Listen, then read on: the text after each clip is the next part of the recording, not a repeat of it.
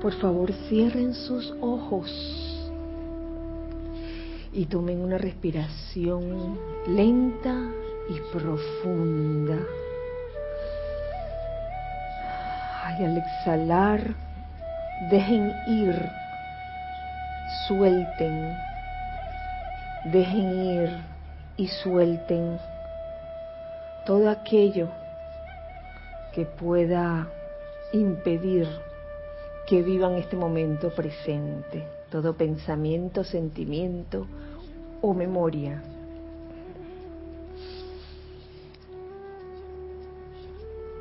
Mantengan relajado su cuerpo físico igualmente. Y permitan, permítanse ser el yo soy en acción yo soy sintiendo, yo soy escuchando, yo soy percibiendo. Asimismo, que todas sus acciones sean las acciones del yo soy en cada uno de ustedes. Y les pido que visualicen en este momento alrededor, en el lugar donde se encuentran, un óvalo de luz blanca resplandeciente.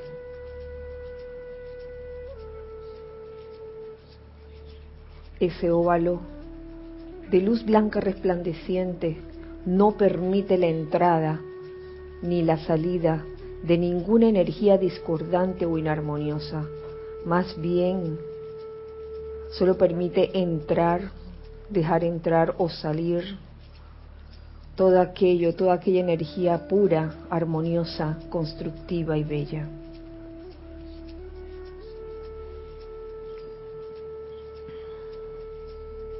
Ahora visualicen en el centro del lugar donde se encuentran, en este caso, aquí, en el centro de este salón, una rosa cerrada que poco a poco va abriendo sus pétalos de luz y visualicen una hermosa rosa de luz que abarca todo el espacio de este salón. Y visualicen cómo de esa rosa de luz emanan rayos de luz que inciden sobre cada uno de nuestros corazones, expandiendo la luz de cada corazón presente. Siente cómo tu corazón es bendecido por esta por este rayo de luz proveniente de la rosa de luz y siente como en este momento recibes una clara percepción de la verdad. Y una perfecta habilidad para discernir en todo momento. Y como de aquí en adelante, ahora y por siempre, yo soy lo que yo soy yo soy presente, aquí y ahora.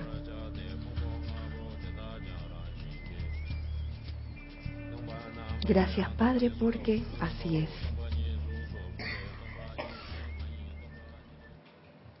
Por favor, tomen una respiración profunda y al exhalar abran sus ojos. Muy buenas noches, muy feliz día tengan todos. La presencia yo soy en mí saluda, bendice y reconoce la presencia yo soy en todos y cada uno de ustedes.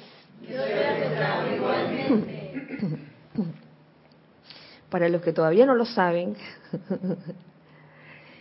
mi nombre es Kira Chan y este es el espacio de todos nosotros, los hijos del Uno.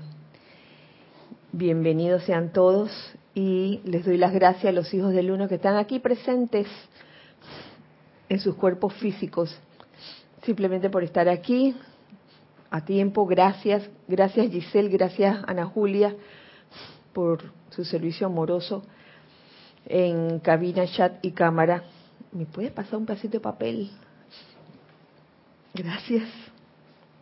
Y gracias a los hijos del uno que están del otro lado por sintonizar esta clase, ya sea en vivo o en diferido. Les cuento que tengo noticias de este fin de semana, yo creo que ya eh, se viene anunciando ya hace varios días. Este fin de semana, específicamente el domingo, tenemos doble actividad porque tendremos el servicio de transmisión de la llama de la ascensión que comienza a las nueve en punto de la mañana. Siempre eh, se abrirá, permiso,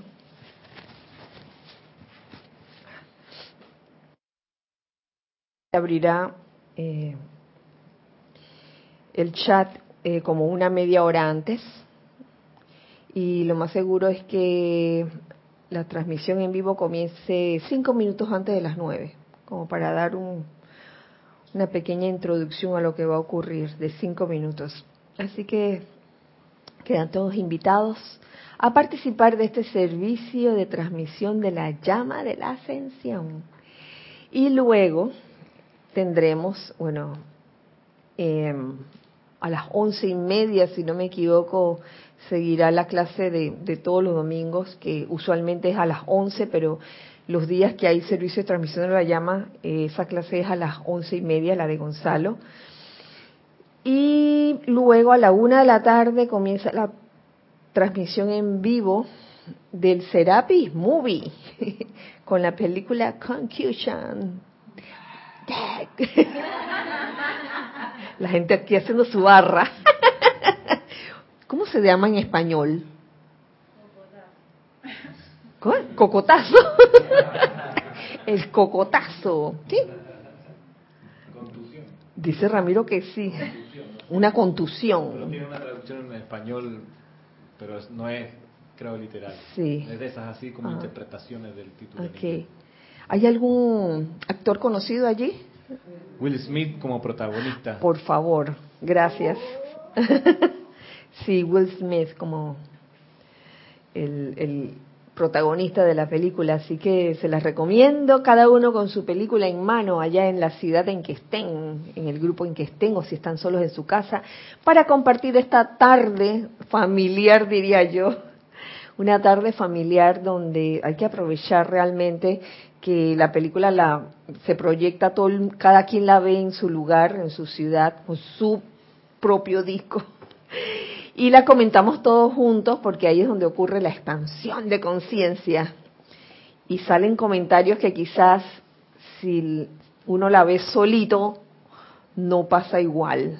Siempre hay como esas esas iluminaciones especiales que, que hacen que la película tenga su encanto. Así que quedan todos invitados este domingo eh, 19, ¿no? 19, domingo 19 de febrero. Y en este bello miércoles 15 de febrero del año 2017, gracias Isa, em, la clase de hoy se llama La alegría de ser tú mismo la alegría de ser tú mismo. Sabe que cuando en el paso de la vida no te sientes feliz, lo más probable es que una de las razones principales es que no estás siendo tú mismo. Hago un paréntesis aquí para que participen con comentarios ah, por chat también. Lo que la traducción de la película es La verdad duele. Ay, Oye, sí que duele, la verdad. Bueno, de cocotazo a la verdad duele. Bueno, digamos que el nombre oculto es cocotazo. cocotazo significa el cocotazo que te dan en la cabeza con, con algún objeto. O, o el cocotazo, ah, eh, por lo general es en la cabeza, ¿verdad? Coco, coco, cocotazo. Golpe que le dan a uno en la cabeza. Que ya saben. Entonces, la, la clase de hoy tiene que ver con ese tema, con la alegría de ser uno mismo. ¿Y qué pasa muchas veces? Que vivimos en quizás en una especie de inconsciencia por inercia, le llamo yo. No me acuerdo a quién de ustedes se lo mencioné. Una especie, a veces vivimos en una especie de inconsciencia por inercia y no nos damos cuenta cuando estamos actuando quizás eh, por imitación o porque hemos visto algo. Eh, creo que ha pasado muchas veces en la vida, lo he visto pasar cuando a uno se le pegan como las formas de hablar del otro o, algún tic que hace el otro, a, uno se le pega a veces, ¿no? Yo recuerdo que había una vez una instructora que su instructora hacía mucho, ¿eh? ¿Cómo es que hacía? ¿Cómo es que hacía Gis? ¿No te acuerdas? ¿Eh? ¿Eh? Y luego esa discípula cuando se volvió instructora, ah, también lo hacía en su clase. ¿Eh? ¿Eh? y no se daba cuenta. y resulta chistosísimo, resulta muy gracioso darse cuenta de eso. Por otro lado, también eh, parte de, el no sentirse feliz en la vida es por los apegos. Ahí meto el tema del apego. Y el apego no es solo a personas, no es solo a personas, sino también a conceptos. Uf, cuán apegado estamos a veces a conceptos y a formas de comportamiento o hábitos que nos hacen infelices. Y la pregunta es, oh, ¿por qué lo seguimos haciendo? ¿Por qué lo haces? Y tiene mucho que ver con la clase del miércoles pasado, la verdad que te libera. Conoceréis la verdad y ella os hará libres. La pregunta es, si no te hace libre, entonces, ¿qué haces? Obviamente lo que estás recibiendo o lo que estás percibiendo en ese momento no es la verdad. De manera que mm, hay mucho todavía que aprender y darse cuenta en la vida para realmente sentir esa felicidad de ser uno mismo. Les quiero hablar también en este punto de nuestro jerarca fundador, de Jorge. Jorge tenía una forma de ser muy, muy especial. Una forma de ser que si uno lo intenta en casa, no resulta. En casa o afuera o dando la instrucción, no resulta porque era la forma de ser de Jorge. Jorge tenía ciertas formas de expresarse. Y eh, quizás a la luz de, de, los que no conocían cómo era Jorge, quizás hasta podía caer mal. Y él mismo lo decía, hay algunos que piensan que soy un grosero. pero era su forma de ser y lo aprendimos, aprendimos a amarlo así, porque sabíamos que detrás de esa forma de ser había un corazón grande y lleno de amor. Lo sabíamos, ¿sí o no? Una de las frases que recuerdo, yo les pido que me ayuden ustedes hijos del uno, a ver si recuerdan otras, otras, otras incidencias. Una de las frases que, que se me viene a la mente es el famoso cállate la boca cállate la boca. y lo dijo en muchas ocasiones. Aquí, en unas semanas del peregrino, en empalizadas. No recuerdo si lo dijo en clase. Están, no recuerdo si lo dijo en clase. Nadie se acuerda. Pero eso, a la luz de, del que no lo conocía, podía caer mal y podía, podían decir que, uy, qué grosero, como que, como que cállate la boca. Y cada vez que lo decía, ya nosotros sabíamos por dónde venía la cosa. Eso tenía su razón de ser. A ver, ¿cuál, cuál era la razón de ser del cállate la boca? ¿Alguien se acuerda? ¿Tú te acuerdas, Nere? Esa, esa conciencia de que cuando el instructor habla, el discípulo hace silencio y, y escucha.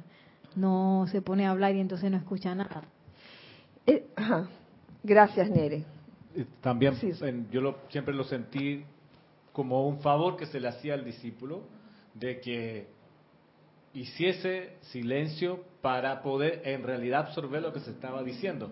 Y eso lo veíamos, por ejemplo, en las empalizadas. Cuando terminaba la, presentación del, empalizado, el empalizado hacía silencio para escuchar las recomendaciones. Pero si, el- si el empalizado se ponía a, a justificarse o a rebatir, no iba a aprender nada. Entonces, ¿para qué se empalizaba? Entonces, de ahí era a veces necesario ser implacable, decir, cállate la boca en verdad, no hables, silencia todo el sistema para que puedas absorber, si no es por el gusto. Así mismo era, así mismo era.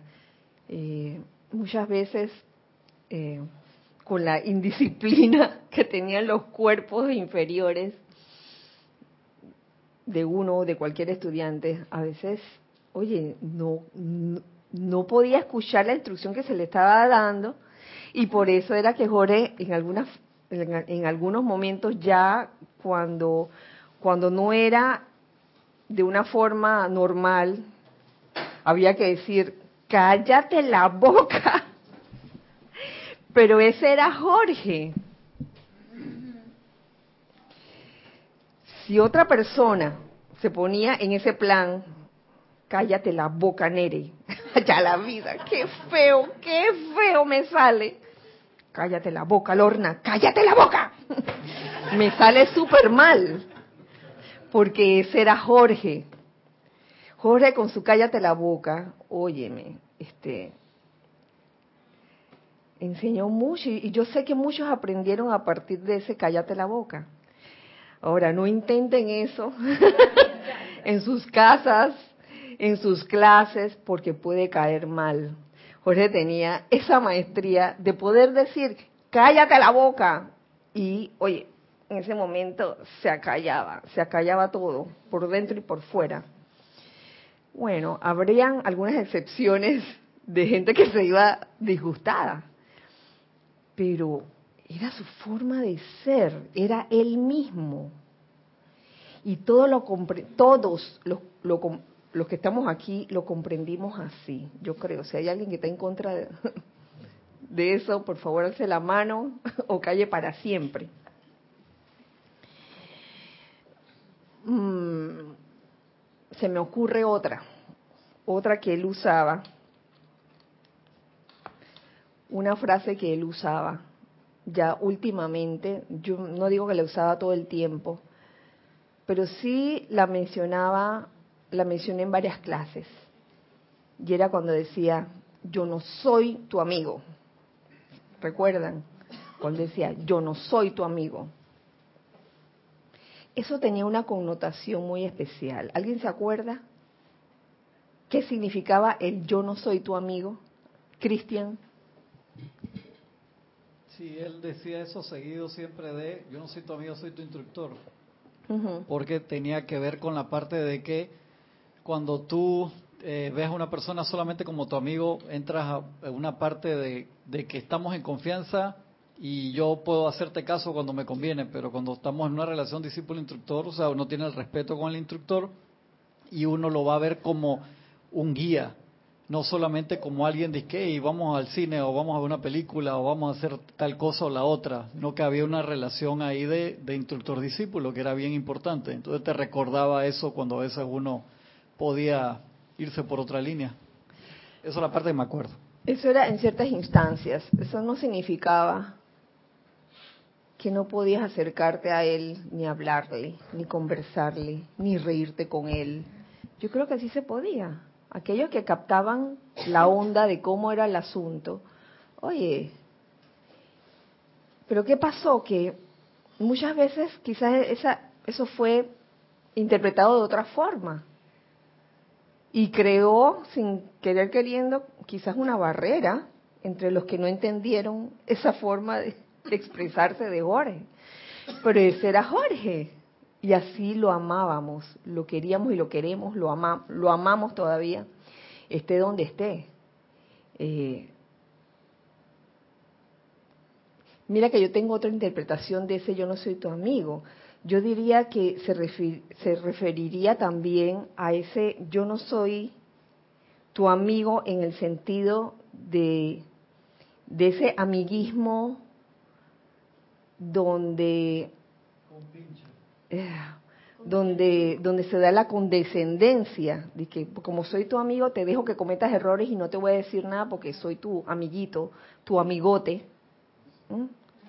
De repente se podría ver desde ese punto de vista, ¿no? Y todo esto se los estoy relatando para que conozcamos un poco más. Toda, toda la historia, todo esto es historia. Y que tiene que ver con la forma eh, de ser del que era el jerarca, del, eh, del que fue el jerarca fundador del grupo Serapis Bay de Panamá. Eh, ah, tenemos algo. Claro, Gis, gracias. Perdón que no te vi. Flor Narciso desde Puerto Rico dice, Dios te bendice, Kira, y a todos. Hola Flor, bendiciones para ti, un Dice abrazo. Flor, la que a mí me encanta y trato de poner en práctica tanto como puedo ante las apariencias discordantes es ama ahora. Gracias, Flor. El que no conoce el de dónde viene o en qué contexto está dicho, pudiera pensar de que, ¡ay, qué sarcástico! ama ahora, ama ahora. Que él lo decía en momentos de que tanto, tanto hablar de la ley del perdón, de la llama violeta, que cuando pasaba esa situación como que donde te, te, daban en tu punto débil en ese momento, bueno, ama ahora, tanto que hablamos del amor y eres incapaz de, de perdonar a esta persona que te hizo este agravio aparente, ama ahora, decía Jorge. Gracias Flor por tu, por tu contribución. ¿Tenemos más? A ver. Leticia de Texas, Estados Unidos, dice, yo conocí a Jorge hace unos meses por un video en YouTube. Algo que me llamó la atención y que yo como mexicana no lo había escuchado antes era, ese tipo es una rareza. Esa palabra rareza. Yo sé que en otros lugares significa como algo extraño, un fenómeno. Eh, aquí rareza significa algo.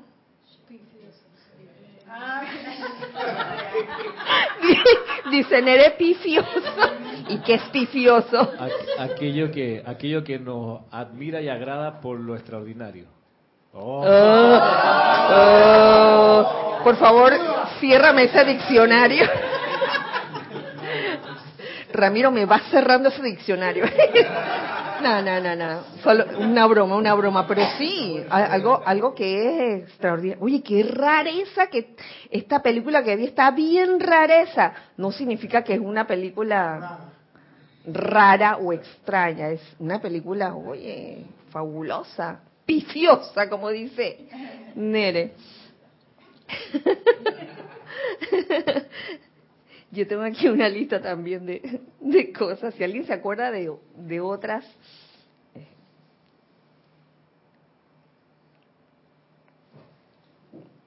Ahora, aquí hago un paréntesis, porque esto, esto lo, lo apunté, para decirles lo siguiente. Jorge nos dio un ejemplo a seguir, claro que sí. Eh, pero este es como el Shifu con el panda. Shifu, en el Kung Fu Panda, no me acuerdo cuál fue el 3, fue, él fue claro con el panda cuando le dijo, no tienes que ser como yo, sino como tú, sé tú mismo. Y por eso vuelvo y repito, la clase de hoy se llama La alegría de ser tú mismo.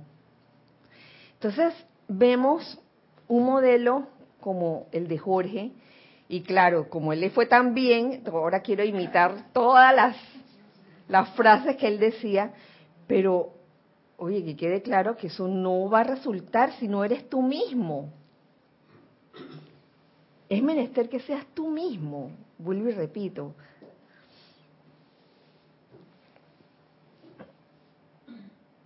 La famosa pregunta, había algo que él decía, y que, y, que hablaba al respecto, que era cuando le preguntaban cómo estás.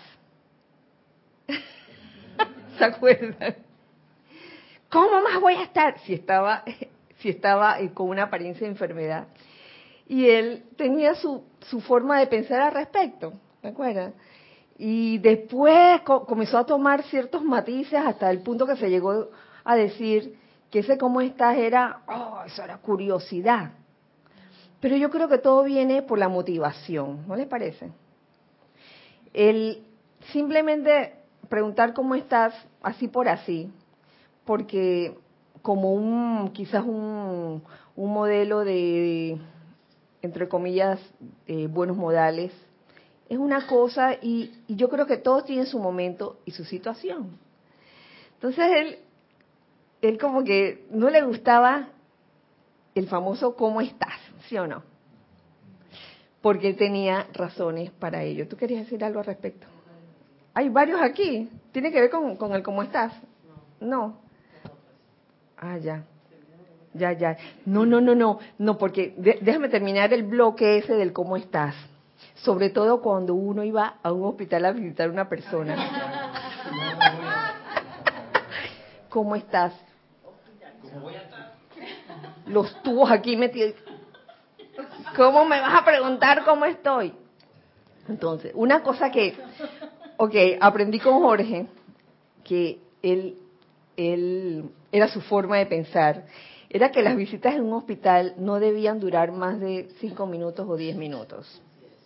Y entonces uno llegaba y cinco minutos, diez minutos. Yo les confieso que yo a veces me he portado mal en eso y he visitado hasta por una hora. Pero eso también depende de la situación y uno debe saber leer entre líneas cómo es la cosa de la visita a los hospitales. A mí me sucedió otra cosa con Jorge, muy cómica. En ese momento no me pareció tan cómico. Fuimos a visitar a una a una a una estudiante que había dado a luz. Y cuando fuimos a verla, lo primero que yo hice fue darle un beso. ¿Para qué fue eso? Me cayó la tela encima. ¿Cómo se te ocurre? ¿Cómo se te ocurre que no ves que acaba de acaban de intervenir la porque fue cesárea? ¿Cómo se te ocurre? Y eso a mí se me quedó grabado. Yo dije, wow. En ese, en ese tiempo en los hospitales no había esa, esa cosita que hay en, en, en la entrada de cada, de cada cuarto, que es el, el gel ese alcoholado, que, antibacterial, y eso no existía eso. Y a mí se me quedó grabado eso. Y yo entendía que, eh, por un lado, el papá de Jorge fue médico y por algo él decía esas cosas o me decía esas cosas a mí también. Eh, por otro lado, él pasó por episodios familiares eh, muy profundos en el sentido de que su papá estuvo por muchos meses en un, hospital y allí la cuestión era que los familiares se turnaban para visitarlo. Eh, no era sano que un mismo familiar se quedara todo el tiempo allí. Entonces él aprendió eso de allí. Cosas que, que se aprenden. ¿Tú querías decir algo? Sí, con respecto a eso, que, que también pienso que se refería también a esa gente que va al hospital y que en lugar de ocuparse, de, de, de interesarse en el enfermo, lo que hace es echar cuento y hablar y, Sí, y estorbar. Ujú. Entonces, si uno va a estorbar, pues nada que ver. Pero si uno va, por ejemplo, si vas a cuidar al enfermo, y te quedas el tiempo que tienes que quedarte. Pero me parece eso de que uno visita cinco minutos es solo para interesarse en la persona con la apariencia y no para quedarse ahí echando cuentos y, y, y estorbando, porque es- lo, que- lo que uno hace es estorbar cuando una persona está enferma y se queda ahí hablando y hablando y hablando, nada que ver, ¿no? Así es, y, y eso me consta, este, porque a mí me tocó también estar en, eh, en una cirugía así como Gonzalo, hace veintipico de años, 30, 30, hace como 30 años, no estén sumando de que cuántos años tendrá ahora, por favor. De que vamos a sacar cuenta. Yo tendría como unos 23 años, una cosa así. Pero, pero estás dando todos los datos. ya lo dije todo. y yo recuerdo que en esa operación que había sido del, este, intestinal, había sido bien profunda, yo estaba todavía bajo los efectos de la anestesia. Yo no sé si te pasó a ti, Gonzalo, pero yo recuerdo que muchos paisanos, amigos de mi, de mi mamá, habían llegado a visitar y no paraban de hablar y yo estaba casi dormida y a mí me molestaba eso. Así que yo lo puedo entender en, esas instancias en que uno está así medio turulato y cualquier ruido como como que te afecta. ¿A ti no te pasó así? ¿No te pasó? A ver si compartes. Sí, sí quedé turulato, pero hablaban, yo conversaba igual. lo que sí me pasó es que la señora de la cama del lado en recuperación, después de la anestesia volvió desubicada. Oh. Y gritaba, ¿dónde estoy? ¿Qué hago aquí? Se, acerca el enfermero, no me toque, ¿qué me quiere hacer? Eso sí. Mm. Entonces son, experiencias varias. Tú también conversabas, pero e, ese era el asunto, que yo estaba turulata así, y pero no nadie conversaba conmigo, sino que conversaban y se oía como el murmullo eso. Y yo escuchaba todo lo que estaban diciendo, pero yo decía, por favor, quiero descansar. Amén de que por el, el la, motivo por el que me, habían operado, yo tenía días sin dormir, de veras, no me dejaba dormir. Tenemos, gracias Gis. Consuelo Barrera dice bendiciones para todos. Bendiciones, Consuelo. Kira, me recuerdo otra. ¿Qué es lo que tú quieres? Eh, espérate. La pregunta primigenia. Sí, el y Raúl Nieblas dice, quiere bendiciones a todos los presentes. Bendiciones. Jorge, también sugería que aplicáramos el cállate la boca para utilizarlo en uno mismo cuando de repente la personalidad intentará dar consejos sin ser requeridos por nadie. Decirse a uno mismo, cállate la boca, cállate la boca. Gracias, Raúl. Bueno, sí, a veces uno mismo tenía, este, le tocaba callarse la boca.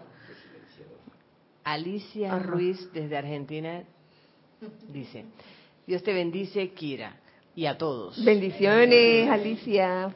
Recuerdo cómo, refiriéndose a Jorge, me hacía repetir, porque soy tan buena. Ay.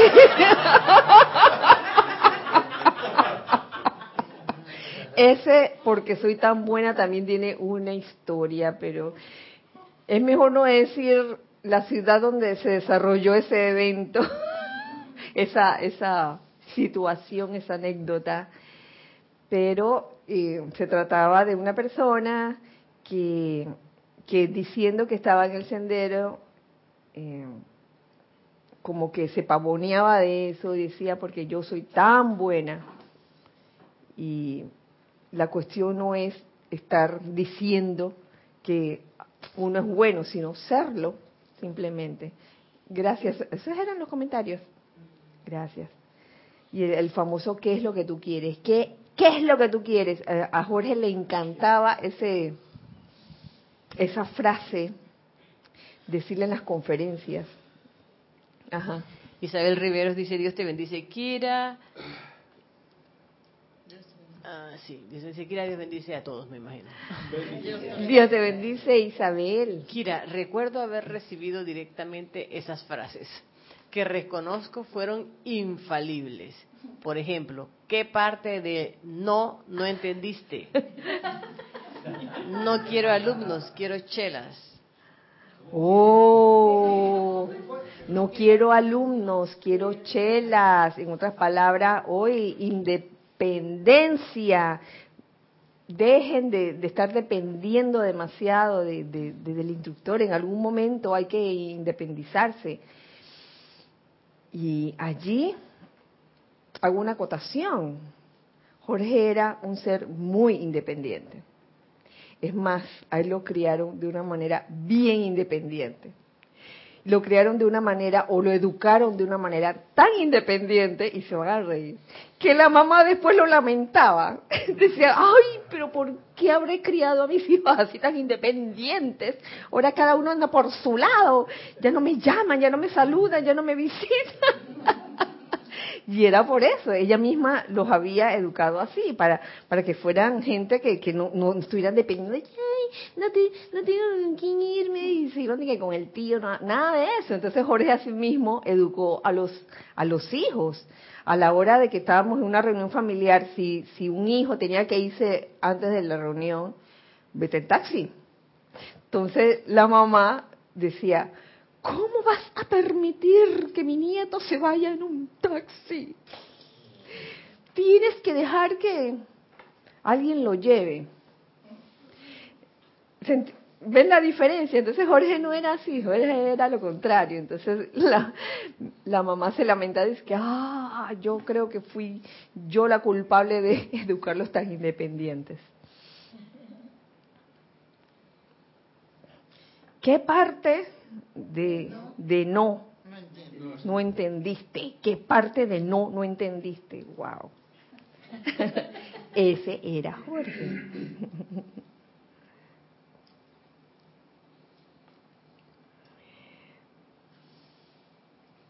Bueno, estas son las que tengo. esas son las que tengo. Tengo también la historia, ay sí, bueno, antes de ir a, esa historia, quiero ir a, otro tema que puede causar esta, esta interpretación un tanto eh, confusa. Y es la famosa enseñanza que, que da el maestro, que eh, descarga el maestro ascendido San Germán sobre las siete sustancias yo no es por nada, pero esa enseñanza, cómo ha causado una serie de revuelos, hasta tomarlo casi prohibitivo, siete sustancias prohibidas, hasta tal punto que en algunos ha causado hasta sentimiento de culpa. Dice que, ay, me siento mal. De culpa o de arrogancia. ¿En qué sentido? La arrogancia de que ya yo la superé, ya no consumo ninguna de las siete. Y yo lo vi. Ah, sí. con gente, claro, de estudiantes de la luz, peregrinos. X, que habían cumplido a pie la letra las siete sustancias, la eliminación de las siete sustancias y el ego que emanaba el sentido de superioridad por sobre los demás, que todavía no hemos superado esas debilidades, era notorio. Entonces, no se preguntaba, ¿qué es peor? ¿Comerse las siete sustancias o ingerirla o ser tamaño de arrogante como era la persona? Entonces, sí provocó mucho revuelo por, por quizás no entenderse bien. Sí, no sé, no entiendo por qué cuando se da una enseñanza así y se leen las palabras del amado Maestro Ascendido San Germain, donde no, no te dice que es prohibido, sino que el, el, eliminar de manera natural esas siete sustancias te lleva a manifestar la presencia, yo soy a plenitud, si no me equivoco, eso es lo que dice entonces se toma como una prohibición y como, como, un miedo si se ingieren cualquiera de esas sustancias. Y un sentimiento de culpabilidad, y yo no voy a dejar que Ramiro se entere, dirá algún discípulo, que yo todavía como carne, por ejemplo. Hombre, si comes carne, es tu prerrogativa, ¿no? Digo, este, y, y comienza, ¿no? De que la, el esconder información o, mostrar una, una faceta que, no se tiene, de que, ah, yo las siete sustancias las tengo, pero bien que te fumas tu cigarrillo así a escondida. y, oye, la idea es, sea tú mismo, la alegría de ser tú mismo, sé feliz, sé tú mismo. A veces vivimos tan, tan reprimidos por, por eso, por cuestiones de, por sentimientos de culpabilidad, por, por miedo a que si estando en el sendero alguien descubre que yo como carne, me va a mirar mal. Señores, eh, el tomar cualquiera de esas siete sustancias no te va a llevar al infierno. Eh, eh, es la realidad. Si te- y te comes una carnecita con una copita de vino y al final un café expreso. y ya es pecado. Total. Pero, pero tomando, mira, comiéndote tu bife con vino y con café, no juzgas, criticas ni nada a nadie. Y el otro no toma café, no come carne, no, ni huele el vino y se la pasa juzgando al que toma vino. Claro. Sí. Entonces, creo que los tres venenos que nos dice el maestro ascendido San Germain son juicio, crítica y condenación. Así es. Y esos te contaminan mucho más que una copa de vino. ¡Uh! Es tan especial la personalidad que hace caso omiso, por ejemplo, que las menciona las siete sustancias aparece en un solo libro, en una sola página, en la mágica presencia. Pero la menciona los tres venenos, el juicio, crítica, condenación, aparece toda la distancia, la voz del yo soy en cada discurso. Entonces uno en la mente, la personalidad dice, ah, no hago caso de eso, pero sí a lo concreto, no tomo café fuerte, no como carne. ¿Y cómo está la crítica? ¿Cómo está el juicio y la Sí. condenación? Y eso uno lo pasa de largo a pesar de que está enfatizado hasta más no poder. Es que, es que es parte de la naturaleza humana de que, digamos que tú antes consumías las siete sustancias y, digamos que las superaste, entonces se te olvidó cómo eras y cuando ves a alguien que sí las está ingiriendo como tú lo dejaste ingerir, ya comienzas a juzgar y a criticar. Sí, Y es curioso porque las siete sustancias son a nivel físico. ajá, Juicio, crítica y condenación involucran mucho más que solo el físico. Entonces, cuando tú desencarnas, el físico, que es de este plano, se queda. O lo quemas. ajá. Pero te llevas todo lo que piensas y sientes Ay. en tu, en tu etérico. Entonces, el juicio, crítica y condenación puede tener un momentum que te acumula mucho más que comerte una vaca completa. Se comen las orejitas en los embutidos. Claro, todo. Las, las pezuñas, todo, todo, todo. De, de las vacas no, per- no desperdician nada. La, la industria usa todo. ¿De, de qué, de qué estás hablando? Que no, No, no- que de la- la. Ah, de del la- chorizo. de la carne de vacuna y del, del animal no desperdician nada, se consume todo. Ya. Todo, todo, todo. Entonces, ojo con el juicio, crítica y condenación, que eso no te hace feliz. Bien que quieres tu pedazo de bistec cuando estás criticando al otro. Tenemos algo aquí. Ni hace feliz a los demás. Porque el entorno Sí. se intoxica con el juicio y la crítica y la condenación. En una conversación donde eso empieza a ventilarse, la gente sale triste de ahí. Enojado con el gobierno, con lo que sea. Pero no así después de comerse un- una presa de pollo. Conchale, y digamos que, que, que no comieras carne de, de vaca, por ejemplo, y vas a un, un barbecue familiar, te comienzas a mirar a tus familiares que, y tus familiares ofreciéndote, tú dices, no. Casi que con un orgullo, dices que no, yo ya la superé. Por favor, ¿Te y entonces acuerdas? hace sentir mal al otro, como tú dices. ¿Te acuerdas del cuento de aquella pareja que decía que no que se contaminaba con su esposa, Ajá, la sí. mantenía al margen porque decía que ella tomaba café, entonces le iba a contaminar su aura. Wow. Oye, Kira, Ajá, dice Consuelo Barrera, que se acordó de otra. Yo no me creo, yo soy. Esa, esa, yo no me creo, yo soy. A mí me daba una risa cuando cuando él lo decía en una conferencia pública, porque él decía, él decía y lo decía así como una jugada prefabricada. Dice yo sé que, que a Kirita no le va a gustar lo que voy a decir. Decía, yo no me creo, yo soy. Y entonces, obviamente, había quienes no comprendían eso. ¿Qué, significa esto? Yo no me creo, yo soy, qué creído que es, qué prepotente o, o qué orgullosa que es. Pero esas palabras tenían, eh, puestas en el, en el contexto donde las decía, tenían una connotación muy especial. yo no me creo, yo soy. Era, era esa convicción, yo soy tu verdadera identidad. Véanla los domingos. Este domingo a las once y media. eh, espérate, ¿en, ¿en, orden? O, no, era sobre otra frase. Ok. Que decía, por eso lo tengo en planilla. ¿Por eso? Lo tengo en planilla. Ah, por eso Cuando lo tengo. Hacía, por ejemplo, como el comentario, Ajá. la definición de, de, rareza que hizo Ramiro, Ajá. decía, por eso lo tengo en planilla. Ah, ya. Gracias. Gis hace rato que estaba, y después Irina, y después Ramiro. Ajá. Esteban Delito de la Plata, Argentina, dice, bendiciones para todos. Bendiciones. Hola, Kira. Hola, este. Recuerdo con mucho cariño cuando decía, respecto, Oh. Lo decía cuando nos encontrábamos distraí, distraídos. Por otra parte, dos palabras que usaba Jorge y que podrían sonar grosero eran pelotudo y boludo.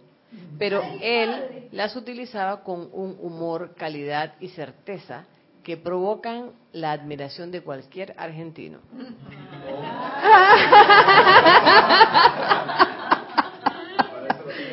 Y eso que Jorge no, no era argentino, pero por alguna razón, y fíjense que una de las, de las hijas de Jorge heredó esa habilidad para reproducir acentos de diferentes lugares del mundo. Pelotudo, pelotudo, no sé. Yo, yo lo hago y a mí me sale, me mira las dije, ¿qué le pasó a esto? Esta rareza. Por eso, cosas de Jorge que eran de Jorge y que si uno las imita, dice, ah, pa, para hacerse el rareza, de repente cae hasta mal. Oh. ¿Tenemos algo más? Ok. Eh, Irina seguía. ¿Tú querías decir algo, Irina? Eh, Ramiro y después Cristian. ¿Tú querías decir? Otra de las frases que recuerdo y que estremecía a la gente era cuando decía, el que te ve a ti ve al Padre. Esa. No, ¿por qué no? Esa era la que me, esa es la que él, él decía, dice que esta grita no le va a gustar que yo lo diga. El que me ve a mí ve al Padre, porque la gente se queda y que, ¡ah! ¿y quién se ha creído él? La gente que no lo conocía, pero después captaban la onda. Pero eso era, eso era una, una eh, comunicación entre él y yo que sabíamos para dónde iba, ¿no? Y entonces la, la cuestión era que él decía, esta Aquilita no le va a gustar que yo se los diga a ustedes, pero el que me ve a mí ve al Padre. eh, Cris, ¿tú querías decir algo? Una que era muy sencilla, pero la decía bastante, era apunta María. ¿Y qué significa punta María? Cuando decía algo que era importante como para que pusieran atención y como si hubiera un escribano ahí Apunta listo María. para tomar nota, o sea, lo Eso decía con venía del, co- convicción. del comercial, del comercial de televisión antiquísimo que ¿Sí? que- sí, claro que salía alguien diciendo eh, alguna cosa buena, apunta María y María iba apuntando. Ah. Las Marías. Oh, sí.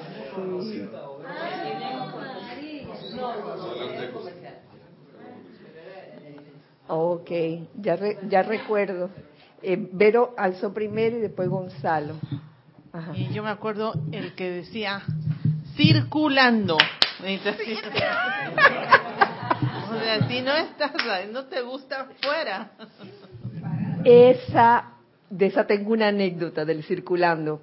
Una vez estando en con unos amigos del grupo, eh, una estudiante se acercó y le nos contó algo sobre un familiar muy cercano a ella que ya había desencarnado y que todavía la tenía como que no la soltaba. Y por alguna razón, Jorge le dijo lo que le dijo y, a las finales la conclusión era, oye, si, si ese recuerdo te está perturbando, tú le dices, circulando. Yo, yo le pelé los ojos así, porque estaba hablando de un ser querido, muy querido por ella. Le dices a ese ser querido, circulando. pero ya después nos echábamos a reír de eso. Gonzalo. Sí, recuerdo cuando nos decía que no confundas la gimnasia con la magnesia. Oh, no confundas la gimnasia con la magnesia. Eso va a la misma, al mismo nivel que el yo no soy tu amigo. No confundas. Eh, Oye, no, no es de que el amiguismo ese que voy a dejar que tú hagas todo lo que te dé la gana. Eso tiene su hasta dónde tenemos. Kira, yo me acuerdo de ese, eh, si te gusta, ¿por qué te vas? ¿Así, no? Si te sientes bien, ¿por qué te, por qué te vas? Y si te sientes mal, ¿por qué te quedas? Así es. Que era lo que pasaba cuando se sabía de alguien que estaba estaba en el grupo y como que tenía cara de bloque, arpa desafinada o no le gustaba lo que estaban diciendo. En fin, y recuerdo eso, unido a eso, la famosa anécdota de, de aquel ser que una vez le dijo a Jorge, me encanta el Serapis, me encantan los instructores, el único que lo daña eres tú. El, el- el estudiante o, el, o el- la persona se lo dijo así a Jorge, el único que lo daña eres tú. Oye, Jorge le agarró un cariño muy especial.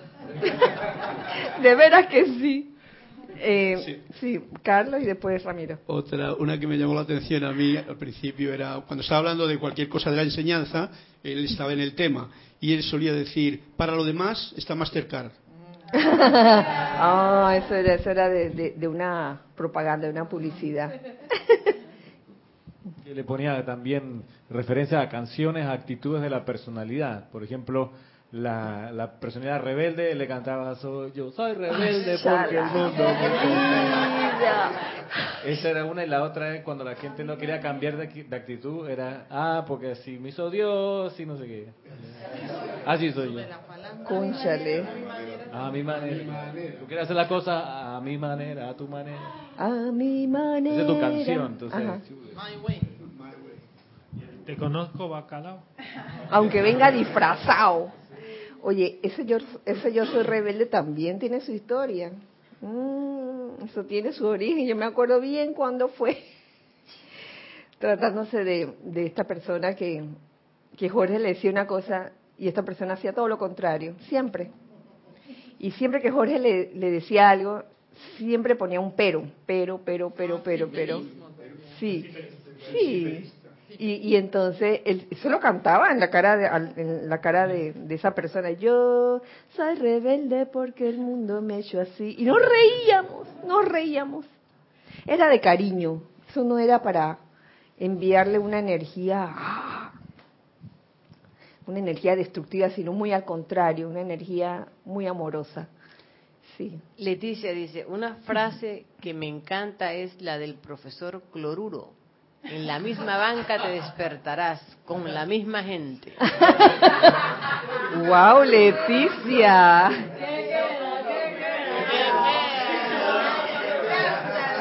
Vi- ¿Viste? ¿Viste, Leticia, aquí el coro? y que, ¿Qué queda? ¿Qué queda?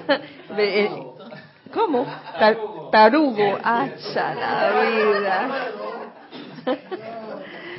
Claro, refiriéndose a aquel discípulo que se retaca y no quiere aprender. En la misma banca, la misma banca, en la próxima encarnación. Gis, por favor. Raúl Nieblas dice, otra frase de Jorge, eh, no sé si recuerdan, era, no pongas palabras en mi boca. No pongas palabras en mi boca. Sí, ¿verdad?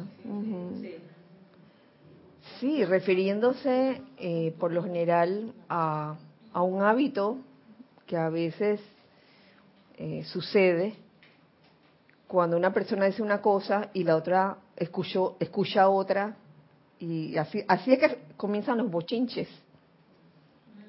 Así que comienzan los bochinches. Kira, una de las frases que más recuerdo es cuando él decía, si, nos él- a mí me la dijo muchas veces, si tú no crees que yo estoy velando por tus intereses, sal corriendo, huye, Ah, sal de exacto. aquí. Y cuando uno le iba a hacer una consulta, lo primero que él hacía era que te miraba y te decía, tú no estás meditando, ¿verdad?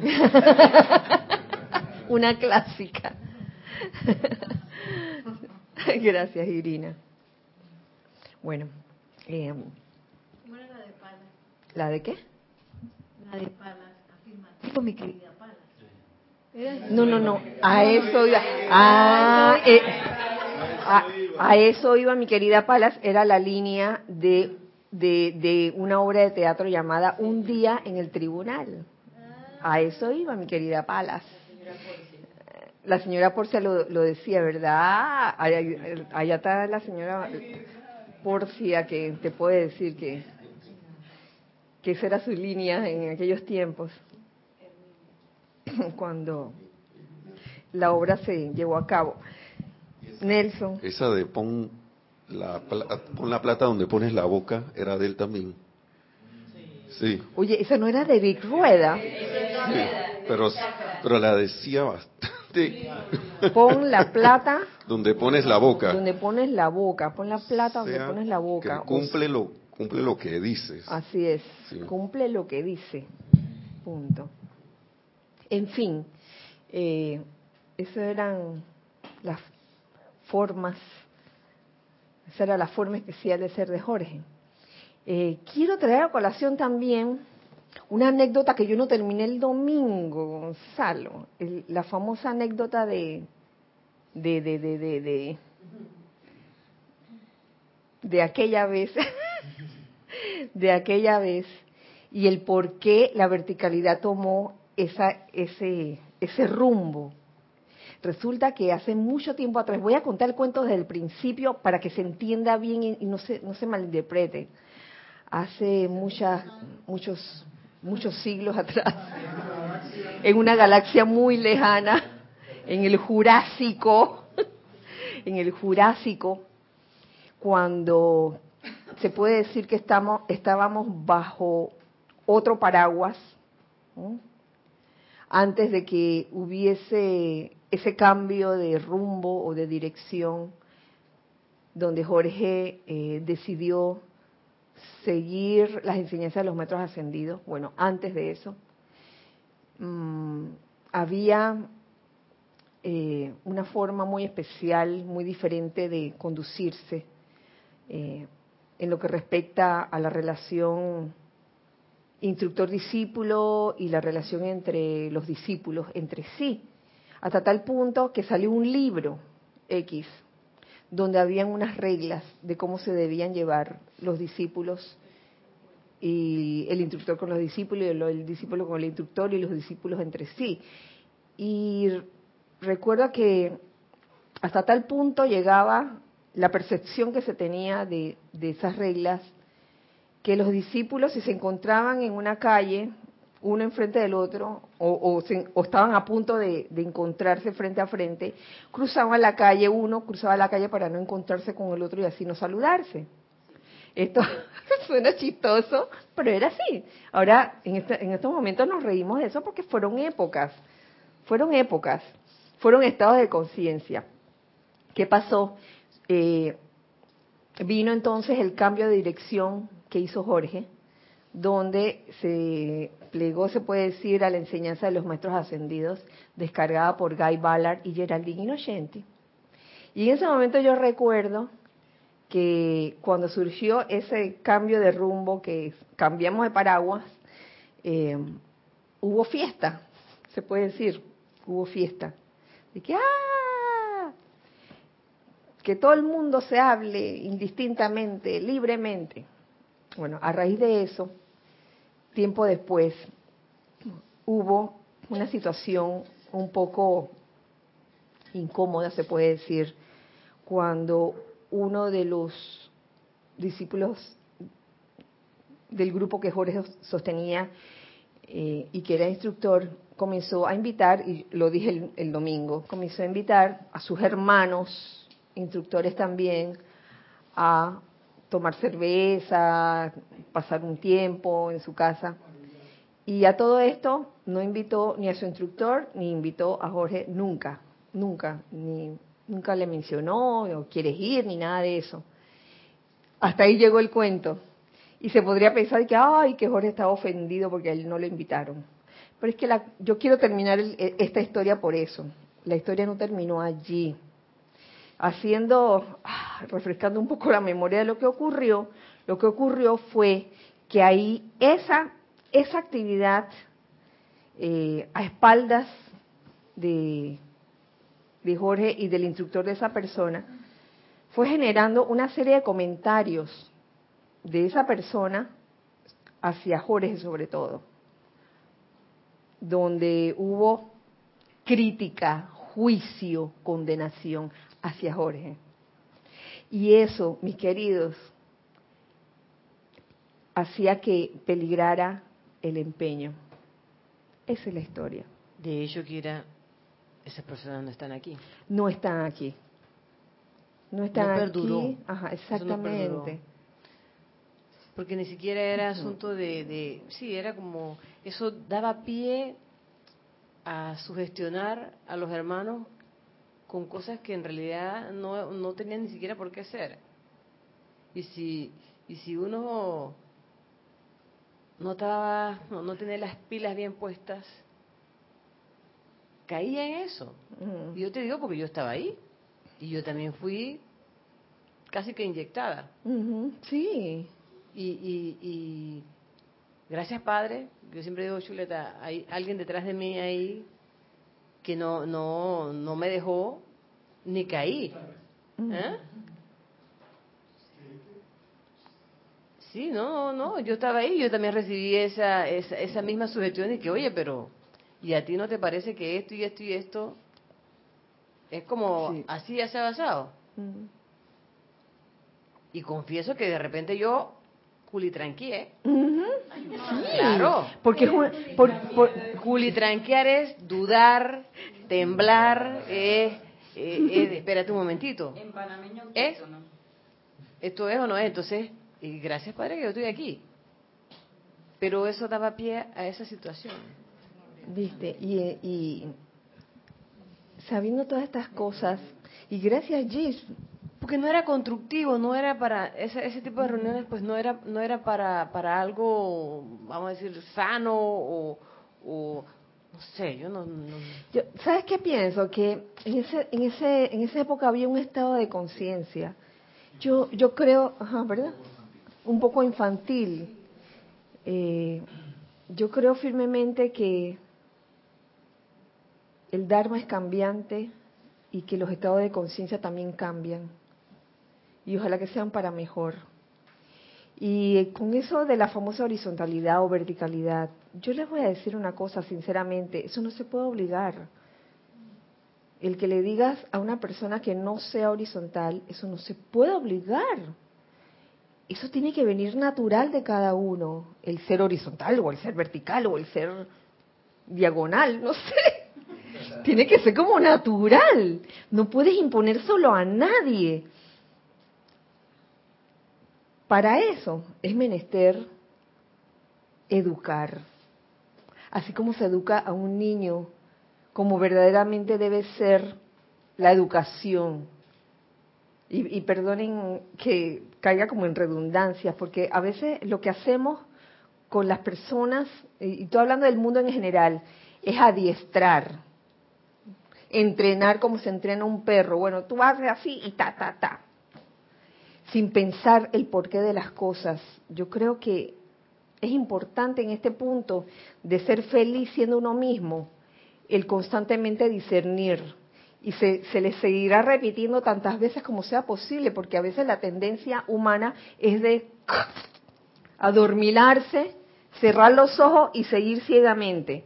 Y ese no es el punto. El punto es tengan los ojos abiertos y disciernan todo el tiempo y sean naturales en sus relaciones con su instructor, con sus compañeros, sin caer en juicio, crítica, condenación. Mira que yo a esa, enseñanza le siento mucha gratitud porque me, me ayudó y todavía me ayuda a desenvolverme en funciones laborales, no aquí en el- no solamente aquí en el grupo, sino en las cosas que tengo que atender, donde si no hubiera sido por esa indicación de ser vertical en una situación laboral donde hay alguna dificultad, vertical en el sentido de ante un problema, en vez de regarlo con los compañeros horizontalmente, ir a la cabeza de la organización o al jefe superior, el directo, y plantearle, mire que ahí hay tal situación, tal problema, es tan oxigenante, es tan eh, importante y es tan valioso que puede salvar una cosa bastante crítica. Pero si uno no tiene el entrenamiento, la educación que tú dices de acudir al, al superior jerárquico, uno se puede empantanar y embarrar y terminar hundiendo el propio empeño de los compañeros y la gente afuera, mucha no tiene esta noción clara. Entonces se quedan con el, la crítica, juicio y condenación ahí, el amelcocha horizontal o de compañero la oficina y todo está mal y nada funciona. Y no, no siempre surge de alguien, hey, vamos a plantearlo más arriba, vamos a llevarlo al jefe que está coordinando aquí para ver si se puede corregir. Entonces, a mí me ha salvado muchas veces tener esa, esa conciencia de, la verticalidad, de, de, entender que hacia arriba, en las funciones externas, es que se encuentran también las soluciones. Se canaliza mejor la energía así. Suceden muchas cosas, Ramiro, en el mundo externo, eh, donde he visto eh, grandemente cómo a veces esa, esas relaciones horizontales que están, que están plagadas de juicio, crítica, condenación, por ejemplo, hacia el jefe de una empresa, perjudica, eso perjudica, wow. Entonces, yo creo que más que, que una cuestión de entrenamiento o de prohibición o de represión, es una cuestión de educación. Estar consciente, oye, el lugar donde tú trabajas te gusta, te sientes cómodo, quieres que mejoremos todos. Yo creo que hay empresas y hay empresas, y yo conozco empresas donde, donde de verdad a los que trabajan allí se les estimula. No se les trata como esclavos que ahora vas a trabajar, mañana vas a dar doble tiempo y no se te, no se te va a pagar, sino que se le estimula a la persona de muchas formas.